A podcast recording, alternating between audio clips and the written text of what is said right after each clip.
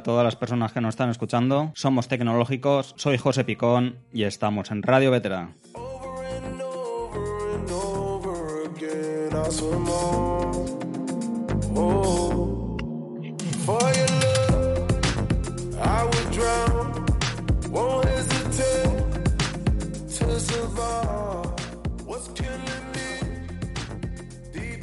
Y hoy nos acompaña mi compañero de batallas, Baltasar Ortega, secretario de KDE España, miembro de Genolinos Valencia y editor de KDE Blog. Creo que hoy lo he dicho bien, ¿no, Baltasar? Hoy lo he dicho perfecto, perfecto, perfecto.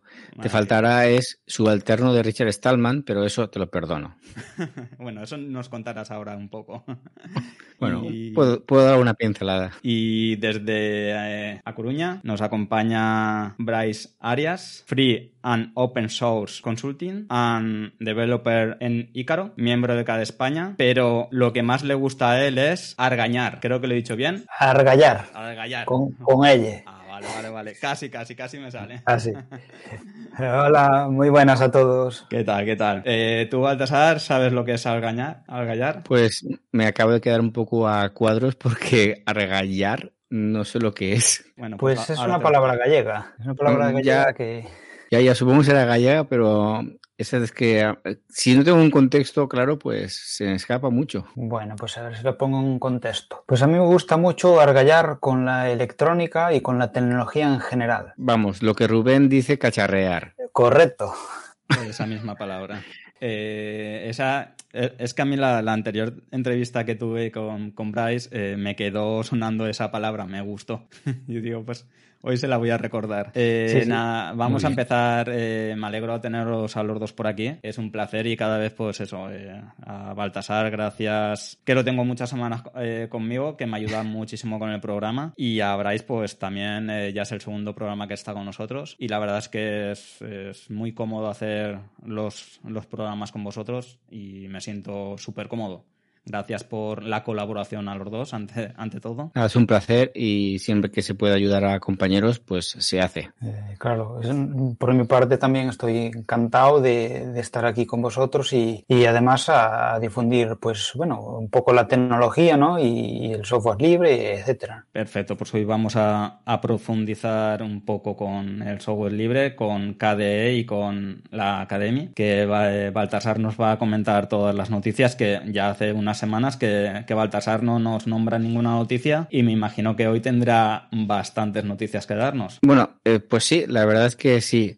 Sobre todo porque la Academy 2021 que de nuevo por temas pandémicos debe ser online, pues eh, no virtual como a nuestro amigo José Millán no le gusta llamarle virtual porque dice que es real, no nada de, de tonterías que no existen, sino Academy 2021 es en línea, online, es real. Y la noticia es que que bueno, que ya se ha abierto el call for papers, es decir, están buscando ya gente que quiera mostrar al mundo su proyecto y evidentemente cualquier persona desarrollador, mm, sea de KDE o no sea de KDE, porque está abierto a otras otras experiencias, pues puede enviar su, su propuesta y si es aceptada por el comité de, selector de, de, propuestas, pues eh, tendrá su huequito, su trocito de, de BBB, que supongo que lo harán por ahí, para, para mostrar al mundo su proyecto. Creo que no obstante sería recomendable pues mm, concretar un par de cosas, por ejemplo, cuando se realizará la Academy 2021, que no lo he dicho, que será del 18 al 25 de junio. También concretar que la Academy eh, este año va a tener una tiene una estructura diferente y también estaría bien diferenciar eh, Academy de Academy S. Y bueno, creo que aquí tenemos a alguien que tiene más, más experiencia que yo, al menos organizando Academy Internacional, porque yo sí que he organizado Academys nacionales, de hecho he estado tentado de hacerlo en, mi, en mi, zona. Eh, participé en la de Valencia del 2018, puede ser, porque el tiempo pasa muy rápido. Y, pero bueno, eh, te paso a ti el testigo. Pues vale, eh, sí, eh, yo la verdad es que en, ahí en Coruña eh, tenemos una asociación que se llama GEPUL y, y en colaboración con Cadea España organizamos la Academy S y la Academy de 2015. Y la verdad es que es tanto, bueno, las, los dos eh, eventos son dos eventos que están totalmente recomendadísimos para todo el mundo si se quiere animar a asistir. Además, este año, pues supongo que serán ambos online. Entonces, pues no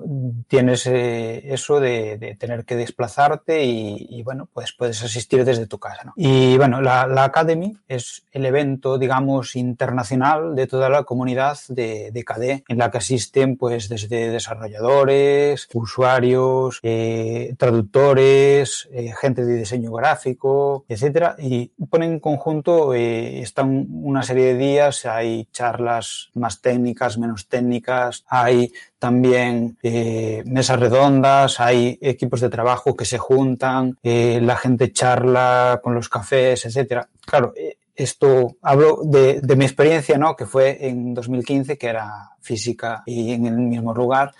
Y, y, la verdad es que es, es un evento que, que, lleva bastante trabajo encima, pero que se disfruta muchísimo. Yo de, además tengo muy buenos recuerdos porque eh, en ese año, en ese evento, hice mi primera colaboración de desarrollo con KDE, que es eh, de la mano de, de Albert y, y, de, y de José Millán, pues me, yo les dije, me, me, apetece colaborar aquí un poquito, tal y cual, y, hice un, un, junior job, le, le llaman, que es, bueno, pues esas tareas que, que, hay que son más sencillas para que todo el mundo que tenga unos conocimientos mínimos ¿no? de desarrollo pues pueda, pueda realizarlas y la verdad es que fue una experiencia muy, muy interesante, muy enriquecedora ¿no? y, y nada, es digamos el, el evento es similar a CADES la academia es, perdón, eh, pero es de, de, ámbito internacional y es uno de los eventos más grandes que hay de software libre en el mundo. Eh, para complementarte, Barrais, para que quede bastante claro, porque creo que hay una diferencia, aún no sé si la veis vosotros, entre la academia internacional y la academia es. Bajo mi punto de vista, la academia internacional está muy dedicada al desarrollo, está muy dedicada a los desarrolladores, con lo cual no está cerrada a público, no, no, no especialista, pero sí que está muy ligada a él. De hecho, eh, la Academia Internacional tiene normalmente dos días de charlas y cuatro días o cinco de trabajo grupal. Y de hecho se hacen unos vídeos muy chulos en los cuales se ponen en común lo que han trabajado durante esos cinco días los desarrolladores. Mientras que la Academia es que es la que hacemos aquí en España, su objetivo eh, no es tanto hacer hackeo, no hacer grupo de trabajo, sino hacer más una difusión de lo que se hace en, en eh, lo, que, lo, que, se hace o lo que ofrece en el proyecto KDE y el software libre en general. No sé si estáis de acuerdo o no, Bryce. Sí, sí, sí, correcto. Sí. La, la, Academia Internacional tiene ese componente de, de juntar a, a, los miembros de, de KDE, en especial la gente de que hace trabajo más de desarrollo y juntarlos en una, en una sala y ponerse a trabajar, digamos, no, no, siempre a trabajar ahí de picar código, pero muchas veces es a comentar las nuevas cosas, etcétera. Y eso, eso, eso, eso pasa en la academia internacional. Y la academia es, pues, la verdad es que no sé si, si hay ese componente. Supongo que algo suele haber, ¿no? Mm, lo estamos intentando implementar con algún taller, pero como la duración ya es diferente, es decir, una academia internacional se va a siete días, mientras que la academia se va a un fin de semana, lo cual ahí la gente no está tanto para quedarse a hackear o a, programar, sino a, a, relacionarse, a escuchar las charlas, a visitar una ciudad si se puede, evidentemente, y a modo promoción. De hecho, normalmente suele pasar que después de una academia es, eh, nazcan cosas dentro de, ACADE, de cada España, pero de difusión. Por ejemplo, de la Academia de 2015 de A Coruña, nació el grupo de Telegram KDE Cañas y Bravas. O sea, fue, fue fruto. Y prácticamente eh, de la Academia de es de Valencia el 2018, puedo decir si no me estoy equivocando. Eh, no es que digo que nació Geneulinos Valencia, que yo, sino que ya existía, pero sí que se le dio un pequeño empujo a esa asociación que estaba ahí naciendo y que no se me tienen encima los de Geneulinos Valencia, por favor, que yo soy miembro, pero creo que fue una sinergia positiva para, para ambos. Para, coger para fuerzas, ambos ¿no? co co colectivos, sí, sí. En ese momento estaban naciendo y seguramente sin academias igual hubiesen seguido adelante, pero bueno, es de esas cositas bonitas que, que, que salen. Y eso, básicamente. eh, que quede bien clara la diferencia entre una y la otra. Las dos, evidentemente, estamos, todo el mundo estaba invitado a asistir a las dos, pero está bien tener esa pequeña diferencia de, de, qué es una y qué es la otra. Eh, evidentemente, yo creo que para un usuario como yo, eh, quizás es más positivo ir a una academia al principio y ya me engancho a una academia internacional, que si igual me voy a una internacional, igual me veo un poco perdido. Pero eso, desde el punto de vista de mío como, como usuario novel, digámoslo así. Pero es, sería recomendable ir a, a la internacional también. si, eres un si eres un desarrollador de que le picas código, eh, yo creo que flipas mucho, porque ahí encuentras gente de nivelazo muy alto, eh, gente que creo que programa lo que quiere como quiere. Eh, gente con ética elevada, muy, muy, muy, muy alta y evidentemente pues eh, recomendable 100% si picas código. Si no picas código, igual te puede venir un poquito grande, creo. Sí, sí, el, público, el público objetivo de, los dos eventos es, tiene un perfil distinto, obviamente. Para mí, claro, podría encajar en, un poco en cualquiera de los dos, pero, pero es cierto que para usuarios eh, mejor una academia es. Evidentemente, como usuario, cuando vas a una academia, eh, realmente te quedas bastante asombrado de, las cosas que van a venir, porque ves el futuro, estás, estás con una bola de cristal viendo el futuro de, eh, de aquí a unos años, esto ya será, será mucho más, mucho más eh, rodado y es lo que tendré en, mi escritorio. Pero eh, quizá no hayan demasiadas charlas dedicadas a usuarios. Además, está nuestro handicap del inglés, en mi, en mi, caso. Pero sí que es cierto que, que desde casa ahora mismo o, presencial es muy diferente. Ah, evidentemente, ahora, em, si algo bueno nos ha traído esta, esta, este virus que nos está dejando tanto tiempo en casa es que eh, las, las distancias han acortado y las posibilidades de asistir a cosas enormes es, eh, se ha facilitado. Es decir, evidentemente ahora mismo cualquier persona que estuviese interesada en el software libre le, le, aconsejaría asistir a una academia, a una academia a una WADEC, a una Linux App Summit, a cualquier evento porque eh, va a haber muy buena onda, se va a recargar las pilas y va a tener más ganas de, de saber más, aprender más, colaborar más y compartir más. Eso 100% asegurado. Lo positivo que tiene de todo esto es que no hay que gastarse dinero, ¿no? Que desde casa con un ordenador pues ya lo tienes todo. Sí, sí. Falta eso, el tiempo. A otra ciudad, pero que es lo negativo en mi, en mi caso, porque yo quisiera disfrutar las ciudades. sí, sí. A ver, una, una de las mejores cosas de, de, hacer, de esos eventos era visitar ciudades. Yo conocido la, a Coruña, una ciudad preciosa, con una playa maravillosa y fría y, con una arena que me encanta, porque esta arena que tenemos en el Levante, discúlpeme los levantinos, eh, no me gusta absolutamente nada, pero la, de la Coruña me ha gustado mucho. Eh, hoy he conocido Bilbao, que es una ciudad por dos veces, He conocido Almería, que la desconocía, eh, Zaragoza, mm, a Málaga no puedo existir. Eh, conocí muchas ciudades. De internacionales, lamentablemente, solamente puedo ir a las, a las que se han realizado en el territorio español, que por cierto no son pocas son un buen número de ellas. Y la única internacional que iba a ir en Berlín, pues me pilló en proceso de embarazo y con lo cual, pues al final incluso tuvo que, que anular billetes de avión que tenía contratados, que fue fui muy penoso, pero bueno, el, motivo era, era otro. Fuerza mayor. Fuerza mayor, correcto. Eh, que tu, tu, excusa, tu excusa de las academias es para viajar. Es fabuloso,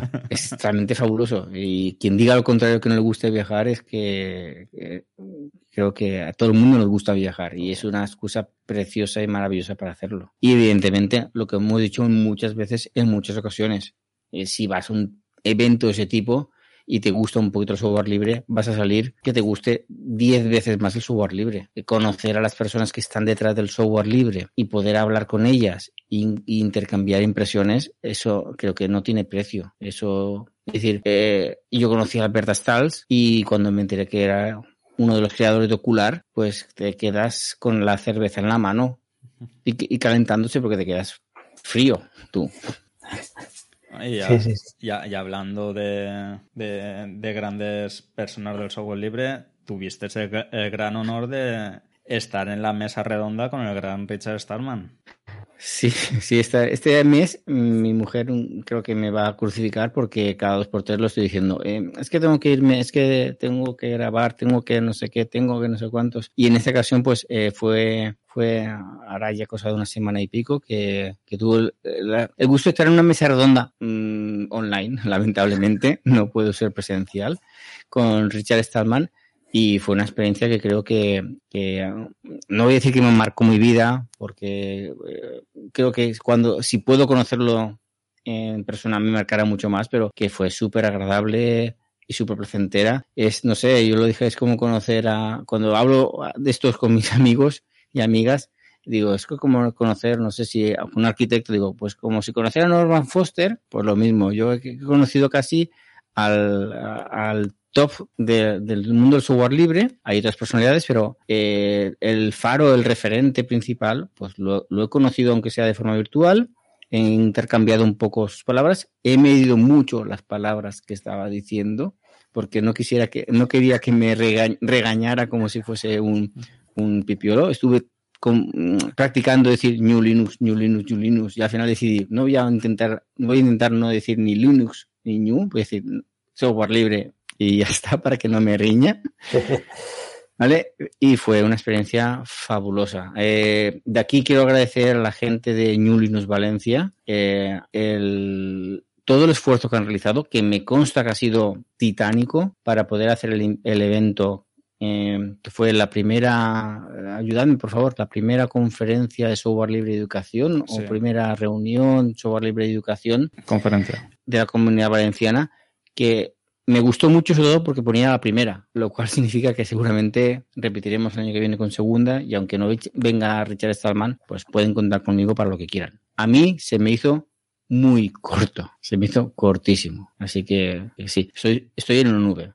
De hecho, a mi, en mi colegio lo comenté y en mis allegados pues también se lo, se lo trasladé.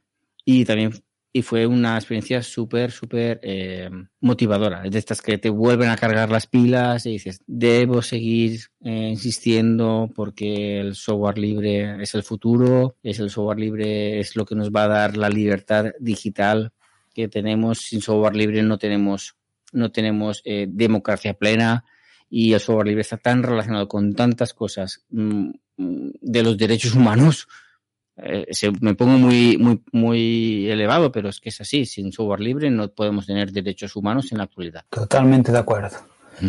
Totalmente. Y eh, la verdad es que eh, entiendo totalmente que estés así tan súper motivado y eso, porque la verdad es que compartir mesa con Richard Stallman tiene que ser todo, un, todo un honor. Yo lo, yo lo he conocido, lo he visto un par de, veces en, en, directo, no, tres, tres, y la verdad es que es muy impresionante en el sentido de que cómo transmite toda la filosofía que hay detrás del movimiento. La verdad es que es, es, es un crack. En ese sentido es de lo mejor que puede haber. Es una persona bastante excéntrica, eso sí, pero para difundir la filosofía, eh, genial, la verdad. Que por cierto, ya que estamos hablando de novedades, eh, vuelve a ser eh, vuelve a estar en el consejo de la Free Software Foundation después de las polémicas eh, que tuvo en el pasado, lo cual cosa me, me alegra porque yo creo que, que, es, que es un faro. Lo, siempre lo defino como un faro, pero es, la, es donde tenemos que llegar, que es muy difícil de llegar, ¿vale? Porque, y tenerlo ahí es, es importante. Y también sería importante empezar a, incluso pensar qué pasará cuando él, no esté con nosotros, porque esto un día pasará y ¿Tendremos un faro o qué, qué, pasará?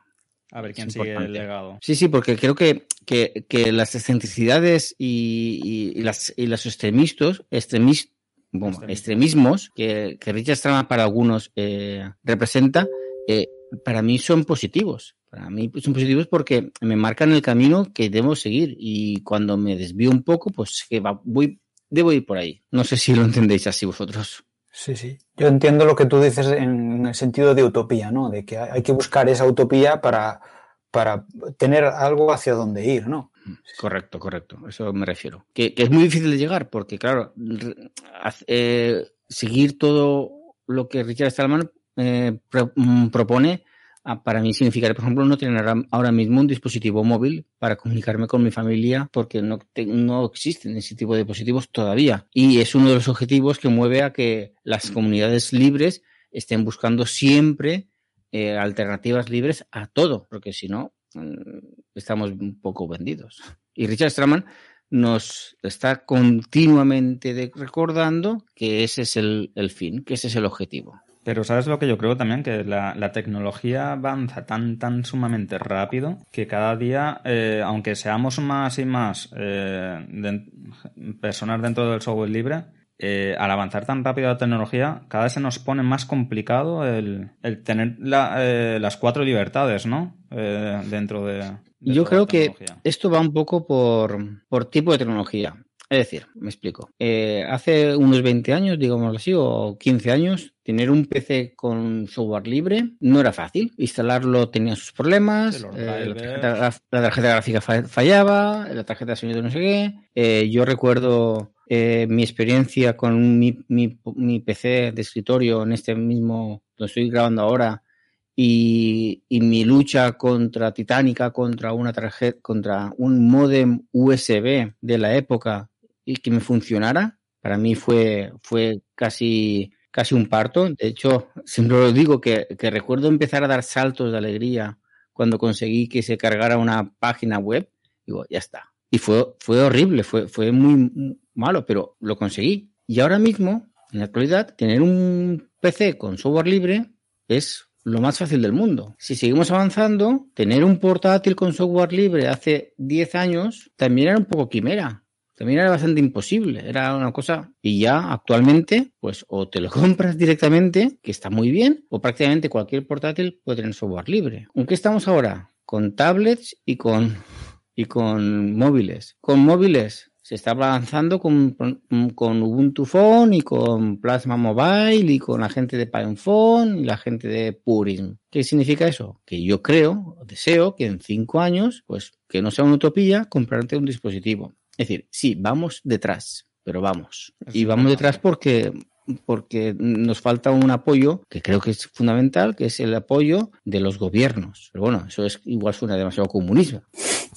No, pero es lo mismo que es fomentar el software libre eh, dentro, pues, como tú dices, dentro de, cada país y eh, los gobiernos tienen gran, gran culpa de, eso, porque prefieren gastarse dinero con, eh, con grandes compañías en vez de invertirlo en otros en otros sitios y utilizar más software libre y educar diferente a la, a la ciudadanía. Sí, sí, la, verdad es que si tienes de lado el gobierno, ya solo con, con una regulación, ¿no? Por ejemplo, si este gobierno regula que no se puedan vender dispositivos, que no se pueda instalar cualquier software cualquier programa que tú quieras. Por ejemplo, ya no se podrían vender los dispositivos, los teléfonos, si no le puedes instalar un sistema operativo libre. Por ejemplo, ya solo con eso ya sería un, gran paso. y, y, que no fomenten el uso del software privativo. Eso sería el segundo gran paso. Que ellos mismos cumpliesen sus propias normas. Y en eso igual igual lo digo así un poco como broma, pero al final igual nos tenemos que ir a pleitos.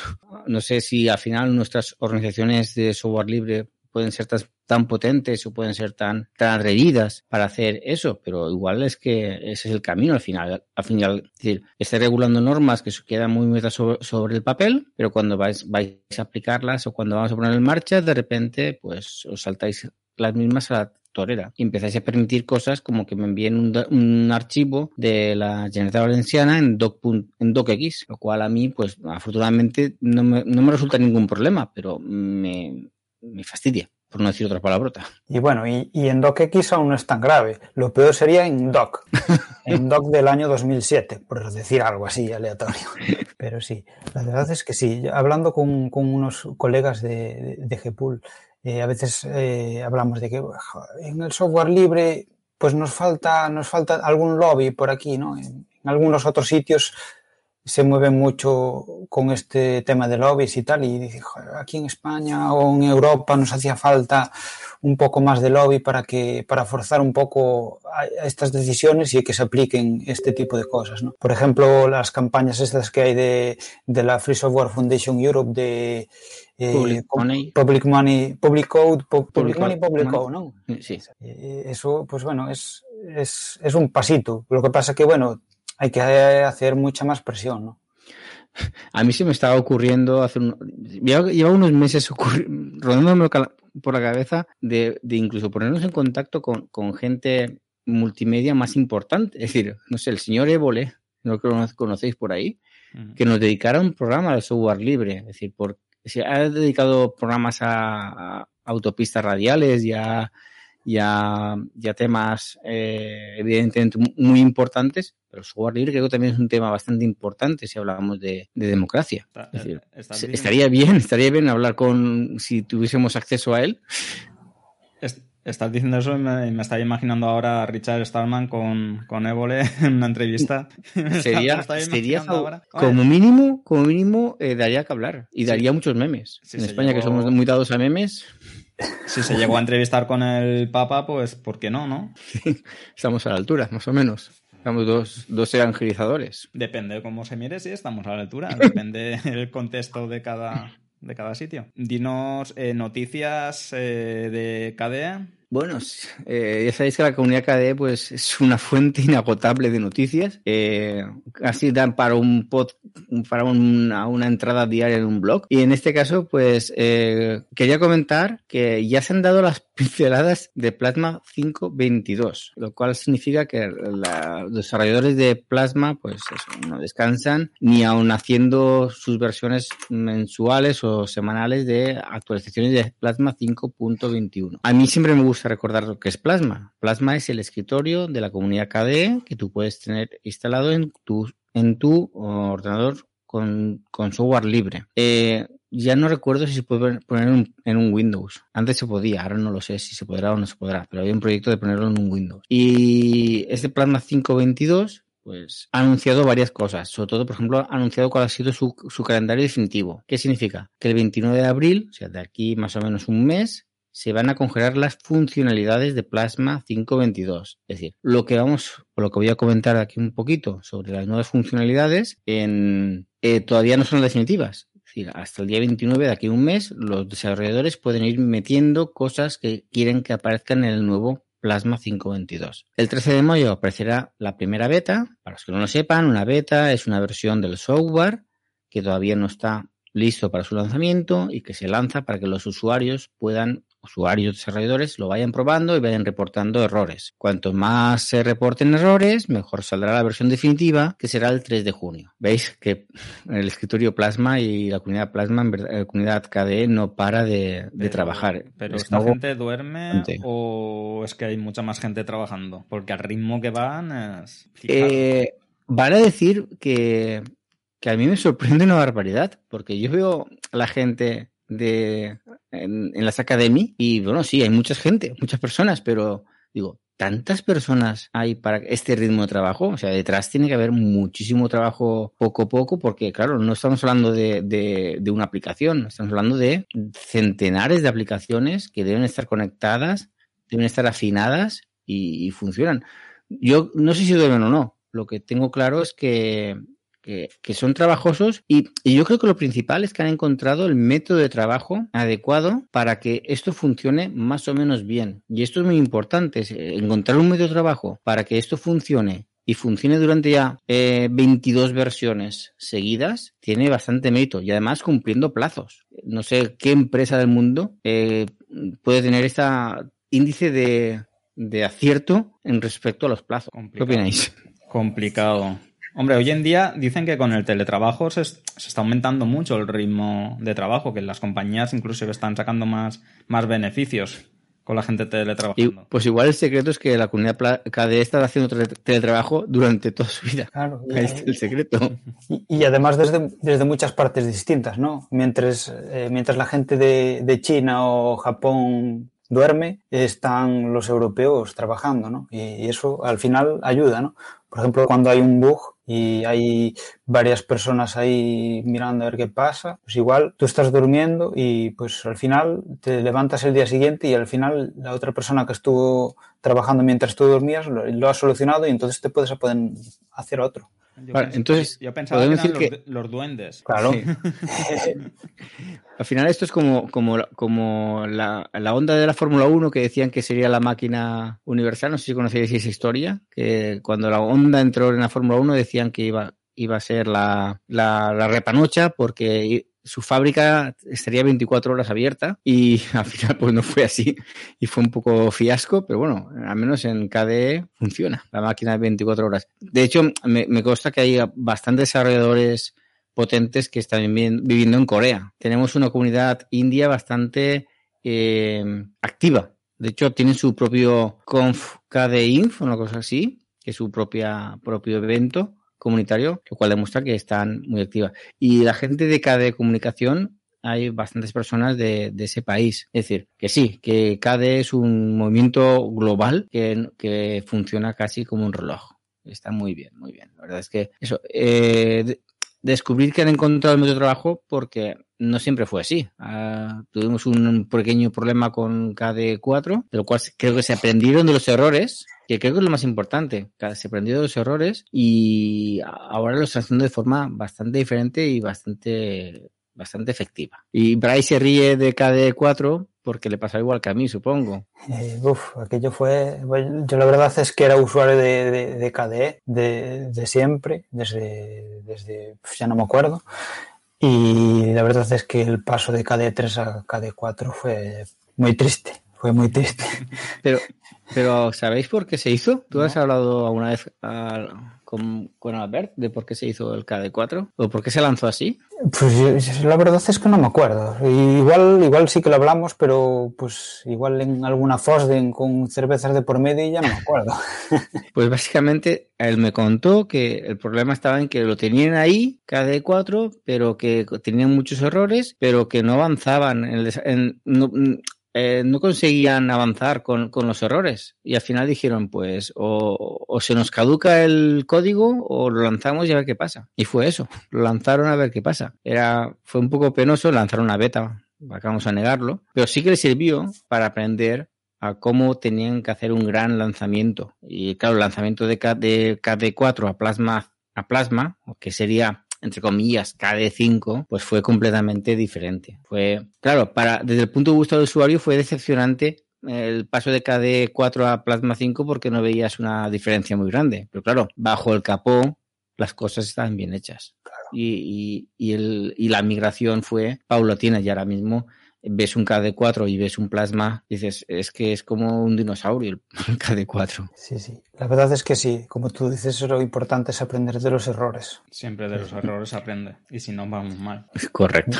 Eh, Baltasar, ¿por qué, eh, ¿por qué, decirle a alguien eh, cuando se pasa a Linux, por qué aconsejarles que cojan KDE? una distribución KDE? Yo lo haría por dos razones, básicamente. Si viene el mundo Windows, yo pienso que Plasma se parece bastante a un sistema Linux, ¿vale? Me puedo decir, no, pues todo se puede adaptar, correcto, sí, pero es que por defecto ya te viene así, ¿de acuerdo? Tienes tu, tu botón de inicio al mismo sitio, de hecho han cambiado el, el lanzador de aplicaciones para que se parezca todavía más a, Windows, pero sin anuncios, lo cual está muy chulo. Tiene lo mismo que Windows, pero sin anuncios y mucho más rápido. Eh, ¿Por qué? Porque bajo mi punto de vista, eh, me va a ofrecer eh, simpleza y a la vez que potencia. Es decir, simpleza porque voy a poder hacerlo todo de una forma muy sencillita sin calentarme la cabeza y potencia porque cuando quiera hacer algo diferente o un poquito más complicado eh, voy a tener la posibilidad de activar cualquiera de sus como de funcionalidades extra de personalización, con lo cual al final puedes tener el escritorio que quieras. Segundo, mm, esto es romper un mito. Es decir, eh, porque te va a consumir muy pocos recursos para todo lo que te da. Es vale, es un escritorio, mm, entre comillas, pesado. Yo diría un escritorio grande, pero si tú miras el consumo de RAM, por ejemplo, y cómo lo utiliza, eh, funciona bastante, bastante bien. Y claro, como todo es ajustable, si te funciona un poco lento o te funciona un poco así a trompicones, pues quitar alguna funcionalidad que sea más estética que, otra. Por ejemplo, la transparencia de ventanas o que las ventanas sean gelatinosas, que a mí me, encanta ese efecto. Me hace que sea más cómodo para mí trabajar con el ordenador, pues se lo quitas y ya está. Vuelves a la media y punto, no pasa absolutamente nada. Y después porque todas las aplicaciones están muy integradas. Entonces todo más o menos funciona del mismo forma. Y después porque tienes, eh, veces, y después, y después, y después, ¿vale? Tienes una cosita que se llama el configuración del sistema, que va a hacer que sea mucho más fácil eh, ajustarte el sistema a tus pequeñas necesidades. Claro, si sigo, y es una de las cosas de las novedades que poco a poco van, van, implementando, una de las cosas que me gustan ahora mismo es que tienen un, una, es una tontería, seguramente con cualquier persona desarrollador dirá, ah, esto lo hago con SyncThing o lo hago con no sé qué, con R-Clone o lo que sea, pero actualmente me ofrece un, un gestor de copia de seguridad que funciona a la perfección. Y ahora mismo me ofrece un, un ¿cómo se llama esto? Un, detector de fallos de disco duro. Con lo cual son pequeñas cositas que van a poniendo de poco a poco y en silencio, porque lo de no sé cuánta gente sabrá que en Plasma tú puedes hacer de tu copia de seguridad de tus discos duros y está integrado perfectamente en el escritorio. Y lo hace de forma transparente y lo hace de forma muy sencilla. Pues pero van poniéndolo poquito a poquito, poquito a poquito, y claro, lo que al final te está ofreciendo es un sistema operativo, eh, adaptable a tus necesidades, que es muy sencillo cuando me hace falta y es muy potente cuando me hace falta. Y encima, con consumo de recursos en mínimo, no intrusivo y, sin publicidad y, y, sobre software libre y de código abierto y que encima de todo, incluso puedo hablar con los desarrolladores y participar en su desarrollo. Es decir, es que lo tiene todo, sin menospreciar a otros sistemas, a otros, a otros escritorios que también ofrecen sus buenas cosas. Pero lamentablemente, porque a mí me tiene enamorado eh, Plasma, pues no los conozco tanto. A, mí me encanta como, como hablas de, de, Plasma, de KDE. Me encanta porque hablas con una, con una ilusión que, que nunca la pierdes. Siempre que, que, que, se te pregunta, siempre tienes esa, esa ilusión, ¿no? Ese, como el primer amor, ¿no? De que no pierdes esa ilusión de... Diría que es mi, mi, mi segundo hijo. Es decir, yo entré, yo entré en el mundo de Linux buscando personalización de escritorio y encontré eso y una segunda familia, porque eh, lo dicho, al final, cuando definimos qué es KDE, tengo un artículo en el blog que creo que es, recomendable, es qué es KDE y está hecho con tres, con tres respuestas. La primera es un escritorio, el segundo es software y la tercera es lo que es realmente KDE, es una comunidad, son gente que se comunica entre ellas, una gran comunidad que se comunica entre ellas, que tiene sus más y sus menos, pero que tiene, tiene como, como Richard Stallman, tiene un objetivo claro, que es dar software de calidad para cualquier persona y para cualquier dispositivo. Y está muy chulo que sea para cualquier persona y cualquier dispositivo y que, y que está trabajando mm, día a día, día a día para conseguir eso. Y que y que no tiene ningún problema, por ejemplo, en juntarse con, con gente de Nome en, en, una cosa que se llama Linux App Summit, que no hemos hablado, pero que está guay, que, que, y compartir cosas y compartir código y, y, si hace falta copiarse y darse, darse para copiar, pues lo hacen, porque el objetivo sigue siendo el mismo. Y que es y, software. Y me encanta que te encante que eh, me encanta transmitir esa pasión porque es que creo que, que, es lo que define Plasma. Me encanta. Sí, sí. Es impresionante. Yo me quedo embobado escuchando. y, todos, y, todos hablamos bien de Baltasar en ese aspecto, porque siempre que le comentas a alguien hablas que no, Baltasar no. Es que Baltasar es la transmisión que tiene de, de, de, de cada... Y nos gusta a todo el mundo y, es eh, está bien porque así la gente, por lo menos cuando te escucha, no sé, espero que cuando escuches estos programas y los de KDE, espero que se animen gracias a ti a, a por lo menos probar. Eh, sí, que como mínimo probar y, ver si se adapta y si se adapta estupendo y si no se adapta, pues nada, otra cosa mariposa y ya está. Pero bueno, creo que el índice de, adeptos cada vez es mayor. Y antes habías dicho Windows Summit, eh, ¿es? No, es, es un evento, eh, espérate que coja la chuleta, ¿vale? es un evento que lleva unos cuantos años en marcha, pero yo me enteré hace dos, que lo hicieron en Barcelona, que se llama la Linux App Summit, que básicamente es un evento, corrígeme Bryce si, me voy, que es posible, que básicamente consiste en que se encuentran mm, desarrolladores de escritorios, mm, desarrolladores de Nome, básicamente, y de Plasma, y comentan eh, cómo van desarrollando sus aplicaciones sobre Nome y sobre Plasma y mm, van compartiendo información, van compartiendo métodos de trabajo, van compartiendo cositas. ¿Para qué? Pues para mejorar, simplemente para mejorar. Es decir, esa, ese, ese, esa idea de lucha muerte entre escritorios Plasma versus eh, Nome, eso solamente está en los que en los, en los usuarios normales que nos gusta lo de, los, lo de las guerras de marcas, que si Pepsi Cola versus Coca-Cola o si Nintendo versus Mega Drive. Soy muy viejo, lo siento. y, en, y, y, eso, pues en verdad, entre los usuarios, entre los desarrolladores, nunca ha existido. O al menos eso me han dicho a mí. Yo no he visto ninguno, algún, ninguna guerra entre usuario Nome, eh, desarrollador Nome y desarrollador KDE. Claro. Eh, eh, eso me, me, hace recordar a, a mis tiempos de, de comienzo de, de Linux ¿no? Que siempre había esos flames en las listas de correos de, ah, pues es que KDE no sé qué, pues es que Genome no sé cuánto. Pero al final, al final, lo que de verdad importa a nivel de desarrollo es poder hacer software libre y en cualquiera de las dos comunidades hacen eso. Entonces, pues, a ver, habrá sus pullitas y sus coñitas y esas cosas, pero no hay esas guerras de... Claro, y es, y es, que con el software libre es muy difícil tener ese tipo de guerras. Porque si yo veo que algo eh, la gente de Nome lo hace mejor que yo, pues cojo el código, lo miro y si quiero me lo llevo. Y no pasa nada, y lo nombro y como con la... Ya está. Y, y, es, y, es, bueno para todos. Es un win-win. Ah, todos tenemos que ir en la misma onda. Sí, sí. De hecho, hablando también con algún usuario de KDE, me, me, me, ha, me ha reñido cuando le he dicho, oye, es que me gustaría que hubiese, no sé, una aplicación que hay en Nome en KDE. Y me dijo, ¿por qué? Digo, hombre, porque esté en KDE. Y digo, ya, pero si te funciona bien de Nome, ¿por qué quieres otra? Pues que se dedique la gente de KDE a hacer otra aplicación que no está en Nome para hacerla mejor. Y eso también me hizo abrir los ojos. Es decir, bueno, también tiene razón, al final es software libre.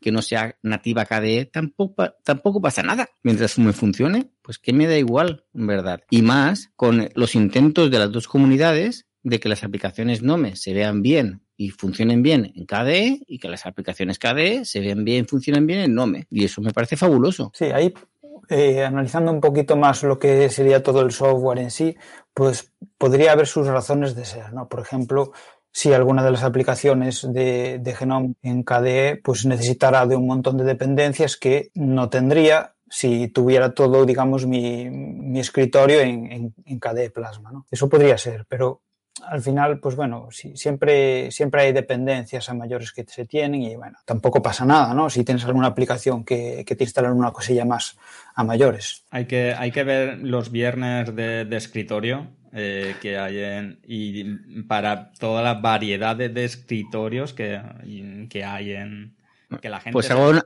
hago una, primicia. Yo el próximo viernes, el próximo viernes de, el primero de abril voy a participar y voy a enseñaros un escritorio súper guapo.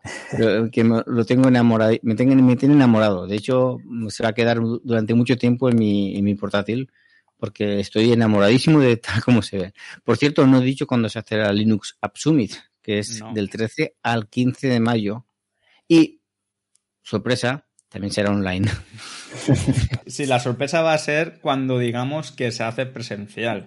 Eh, tengo muchas ganas, muchísimas ganas de, de hacer una, una presencial, ¿eh? Muchísimas. Estaba hablando al otro día con Víctor Blázquez, uno de los desarrolladores de, eh, de cada España, de que se encarga de las redes del sysadmin, y, y, y hablando con él por, por Matrix, eh, digo, jolín, qué ganas tengo de, de encontrarme con él y beberme una cerveza.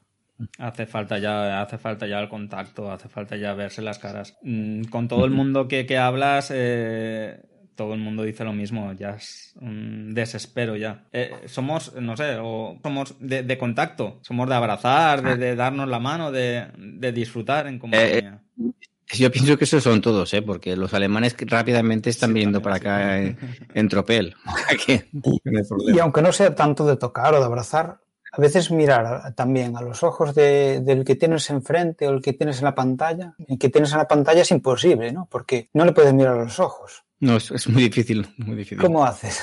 Se, se, complica, ahí, se, complica, todo. No, es que tampoco puedes, aunque mires a la, mm. a la pantalla, no, porque tú estás mirando una pantalla, no estás viendo a los, no estás mirando a los ojos de la otra persona que está detrás. No, esperemos, esperemos que llegue, que llegue pronto el día que, que todo el mundo ya esté vacunado y que podamos juntarnos y, y disfrutar juntos, bebiendo cervezas, cafés, lo que cada uno quiera pero por lo menos el tener ese contacto que, hace falta. Hace falta y nos va a afectar yo creo que a todos psicológicamente, eh, porque esperamos que en un año esto podía ser que pasara, pero esto ya se va alargando y se va alargando demasiado. Bueno, mis previsiones en un año y medio. O sea, el, el 14 de marzo mi previsión era, hablando con mi mujer, esto, esto va para año y medio pues yo creo que va para un poco más. Seguramente será más, me quedo corto. Eh, bueno, ¿os parece que hablemos de algo que no sea KDE o Plasma? Sí, pues ya, ya, ya nos, nos, quedan ocho minutitos. Vale, pues, eh, y como este programa se llama Somos Tecnológicos, también pues Comento otro, otro, otro evento, también online, que se va a celebrar, celebrar en este caso será el, esperamos que, mira, el, ay, se me ha perdido, disculpad, ¿cuándo tengo aquí? Ah, del 24 al 28 de marzo, es decir, de aquí muy poquito, del 24 al 28 de marzo, se va a celebrar en Vigo eh, la SWIP, SWIP, que es el acrónimo a ver si lo digo bien. Bryce, ¿tú cómo vas de inglés? Mejor que yo, ¿verdad que sí? Bueno, pues no sé, a ver. A ver, yo diría Students, Women and Engineering and Young Professionals. Que básicamente... bastante bien. Vale, gracias. Que es eh, el, nivel, el evento más importante de los ingenieros eh, en España a nivel estudiantil y de juventud. Y básicamente lo que hace es reunir a, estudiantes y a profesores y a amantes de la tecnología en la rama de ingeniería en Vigo para hacer una serie de charlas, eh, por ejemplo, de, de inteligencia artificial o predicción del COVID, ¿vale? O mujeres en ingeniería, y cómo, cómo mejorar este, este hándicap que tenemos de, de, esta brecha de género, etcétera. Y bueno, eh, hemos dicho que no hablaremos de KDE, bueno, pues hemos mentido. Pues KDE y cada España estará presente porque Rubén Gómez y Miguel Muñoz, el primero el vicepresidente de cada España y de Hack la Caballería y de Cacharreo, una cosa así, estará presente con Miguel Muñoz, que es de Ingenierías en Fronteras. Eso lo he dicho bastante mal, creo. ¿Vale? Y tendrán una charla que se llama Visión y Experiencia en Ingeniería con Software Libre. Así que eh, este fin de semana, tiene el día 27, creo que es, pues sabéis que tenéis, si tenéis un rato en la pantalla libre, pues ver qué se cuece en el mundo de la ingeniería y la universidad. ¿Y dónde se puede ver, Baltasar? Eh, quizás sería interesante poner la página web, ¿vale? Porque son online, con lo cual son enlaces. o sea, que no sé cómo, cómo, cómo decirlo. Según pone esto, creo que son, son Jitsis, ya está, no, hay más. Y eso es una otra oportunidad de, ver qué se está cociendo y por qué es importante. Y claro, pues esto será casi lo más alto que podemos ver en, ingeniería en, en, España. Deberían cambiar el nombre, hay que decírselo. ¿eh? Es un poco raro, sí. Pero bueno, en inglés, claro, al final, eh, cuando hablamos en español, los nombres en inglés nos quedan un poco raros en general. me gustaría comentar. Que le ah, más nivel, ¿no? El ponerlo en inglés. Sí, sí, somos así de extraños. Técnicas de marketing. Literal. A mí, ya que estamos hablando de tantos eventos, también me gustaría hablar sobre otro evento que hay también este fin de semana. ¿Mm? Este es en, Girona y es, eh, son las jornadas de SIG Libre que se realizan todos los años, que es el, SIG son las siglas de software de sistemas de información geográfico. ¿no? Son todos este software que nos permite pues, eh, trabajar con datos espaciales o con datos geoposicionados y, que hay un montón de software que es libre. Y bueno pues hay unas jornadas todos los años en, Girona eh, alrededor de todas estas herramientas como pueden ser QGIS como puede ser eh, todos los que son de bueno OSG o que es Open Source Geospatial, bueno, no me acuerdo cómo son las siglas todas, pero es, digamos, un organismo a nivel internacional que agrupa un montón de, proyectos que van sobre software libre y espacial. Y nada, era un este programa que... Sí. ¿Es este fin de semana, Bryce? Es, sí, es del, 24 al 26 de marzo. Bueno, yo creo que al paso que vamos de eventos online, eh, nos van a hacer falta como dos o tres ordenadores para poder verlos todos a la vez, que no se nos... porque vamos, eh, todos los fines de semana vamos de evento tras evento, porque este año hay, yo, yo no sé, o se pone la gente de acuerdo eh, para organizarse el tema de los eventos, porque son, son demasiados.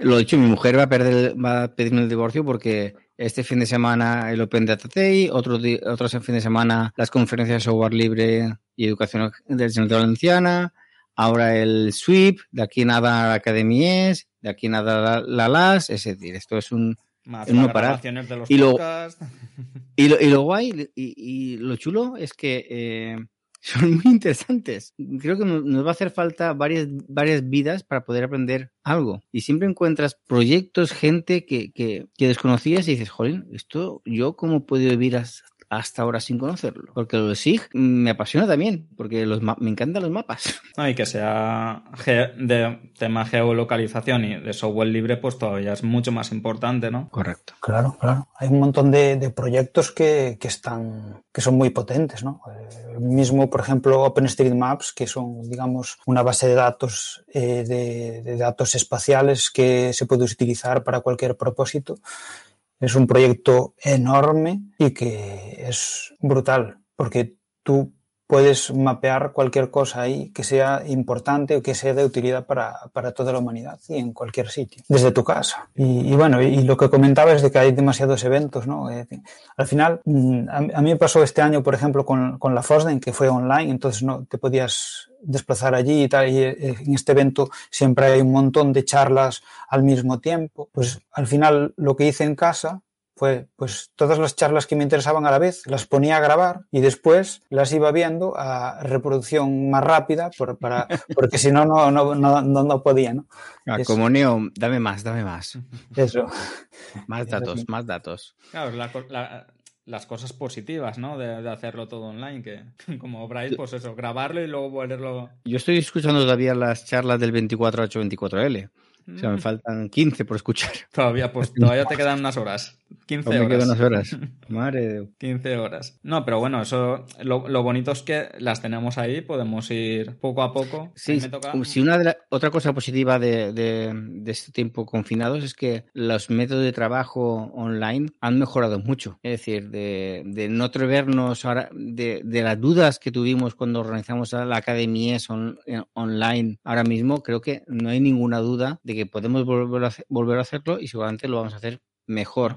Porque sabemos que técnicamente eh, se puede hacer con software libre. Se puede hacer y la experiencia que tenemos es que además cuando realmente ya sean todo presencial, en verdad lo vamos a emitir. Y creo que son las cosas que va a ocurrir. Es decir, a partir de ahora, todas las charlas, todos los eventos van a tener su streaming. Algo que antes era opcional, que se, a veces ocurría y a veces no. Ahora mismo creo que todas van a ser en streaming, es decir, van a ser en, en, presenciales, cuando sean presenciales, y en línea. Qué bueno, qué bueno. Por lo menos eh, esta tecnología nos ha dado a, a poder abarcar eh, presencial y, y, en streaming. Eso espero, eso creo. Esperemos creo que, cada España tendrá que buscarse una buena cámara para hacerlo bien, pero bueno, lo haremos. Seguro que lo haremos. Y una buena conexión a Internet, que es muchas veces lo más importante.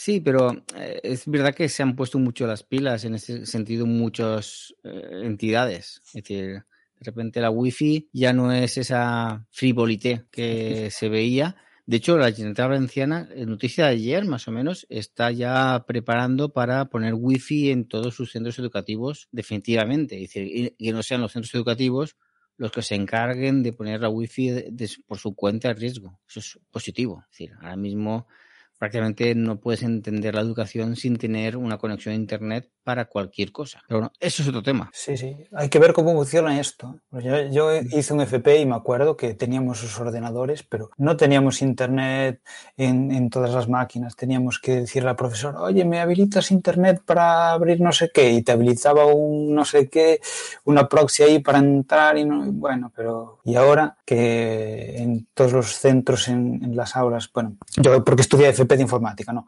En los FPs de informática ya tienen todo, todos los ordenadores internet y, todo eso y es otro mundo que vamos mejorando y esperemos que vayamos mucho mejor. Eh, Baltasar y Bryce, eh, vamos a acabar. Mm, Baltasar, eh, dinos para, y Bryce también, para animar a la gente a que pase al software libre y sobre todo a KDE y, quien, y decir también a la gente que todavía se puede hacer socio, ¿no? De, de KDE y, animar a todo el mundo que quiera, pues que, que aporte su granito de arena y que, y que, se venga a esta gran comunidad. Yo lo que te diría es que cualquier persona que esté en el mundo del software libre eh, y quiera pagarlo de alguna forma, porque creo que es importante, el software libre es gratuito mayoritariamente, y, pero se tiene que pagar de dos formas, o se puede pagar de, de varias formas, o puedes ayudar económicamente o puedes trabajar, em, apoyar con tu pequeño granito de arena trabajando y que la gente que está utilizando software libre que sea consciente de que en, en este momento bajo mi punto de vista, hacen falta más gente, colaboraciones, con colaboraciones casi no, no de código, sino de, de, ayuda a hacer mm, otros tipos de tareas que organizar eventos, eh, publicar en redes sociales. Eh, hace falta más difusión o simplemente hablar con políticos. Nos hacen falta, yo diría que sindicalistas en el, software libre, ¿vale? Para que hacernos llegar a, a los políticos, porque nosotros, bueno, al menos yo soy pésimo en, en ese tipo de cosas. Entonces, eh, necesitamos gente con habilidades variadas que no tienen por qué ser de código para ayudar a las asociaciones de software libre, sea cual sea, sea acá de España, sea New Linux Valencia, sea eh, GPUL, sea cual sea. Es decir, y, son todos bienvenidos. Es decir, no hace falta, yo lo he dicho muchas veces, yo no he picado una línea de código, no, no he colaborado en nada de código al software libre, porque no sé, pues lo ayuda de otras formas. Y creo que lo que yo hago, o, otra cosa, está al alcance de cualquiera que tenga un poquito de voluntad. Voy a dedicarle media hora a la semana a, un proyecto de software libre, ayudándole de alguna forma. Y es súper, súper, súper eh, positivo para todos. Todo granito hace una pared. Sí. Todo aporta, desde luego. Mm. Simplemente el mero hecho de, de usarlo ya es algo, porque usándolo eh, digamos, ya estás probando ese software y además, si encuentras algún fallito, si tienes algún error en lo que estás usando, si tú puedes coger y decir, bueno, pues voy a decirles qué me pasó, por qué sucedió esto, por ejemplo, es una gran ayuda, porque tú cuando estás corrigiendo un error en, en un programa, estás pensando como, como, desarrollador, ¿no? Pero no igual como el usuario al que le falló esto. Entonces, ese, ese punto de vista también es muy importante para el desarrollo del software. Y es muy fácil de hacer. O, el simple acompañamiento a un nuevo usuario. también es súper sencillo. Es decir, yo tengo una persona de referencia para que cuando tenga ese problema, eh, pues le voy a preguntar a él. Y él me dirá, pues mira, sé solucionarlo y si no, pues, pues vete al grupo de Cañas y Bravas o de usuarios Linux, de Telegram y ahí pregunta y ya está. un apoyo que básicamente lo que me, hago con mis allegados que se han pasado el software libre. Me tienen a mí como referencia para que yo les solucione el problema o para indicarles cómo solucionar el problema. Detrás de todo esto haya una gran comunidad y, siempre hemos dicho, quien quiera dar el paso, que no solo piense y que dé, y que dé el paso, porque no se, va, no se va a arrepentir y no va a volver atrás. No, y además se sentirá mejor. Yo es que me siento mejor persona. Es una tontería, pero yo me siento mejor persona. Claro, es, como cuando... Sé que estoy haciendo eh, un bien eh, sin mirar por, por, un beneficio mío. Es decir, estoy dando mi tiempo para que esa persona tenga un mejor software, tenga más libertad, tenga más seguridad, tenga más eficiencia en sus equipos y lo estoy haciendo porque quiero y porque creo en el proyecto. Y me, eso hace que me sienta mejor, simplemente. Muy bien, Baltasar, Bryce, eh, muchas gracias. Ya es hora, ya es hora de dormir.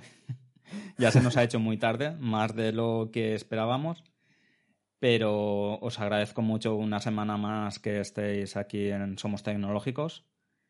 Y nada, cualquier cosa eh, os pueden también localizar en Twitter eh, o en Telegram. Si queréis dar el Twitter vuestro para si os quieren localizar. Ya lo último. Eh, el mío es fácil porque es arroba Baltorquien, que siempre lo explico que es de Baltasar y de Tolkien. Todo juntito, Val Tolkien, es sencillito. Es el más fácil. Bryce. Y el mío, a mí, con Bryce Arias me encuentran en cualquier sitio. Donde esté con ese nombre suele ser yo. Perfecto, os doy un abrazo grande a los dos. Y lo dicho, eh, portaros bien, ser buenos y nos vemos la semana que viene de seis y media a siete y media de la tarde, todos los miércoles aquí en Somos Tecnológicos en Radio Vetera. Un saludo y un abrazo. Hasta luego.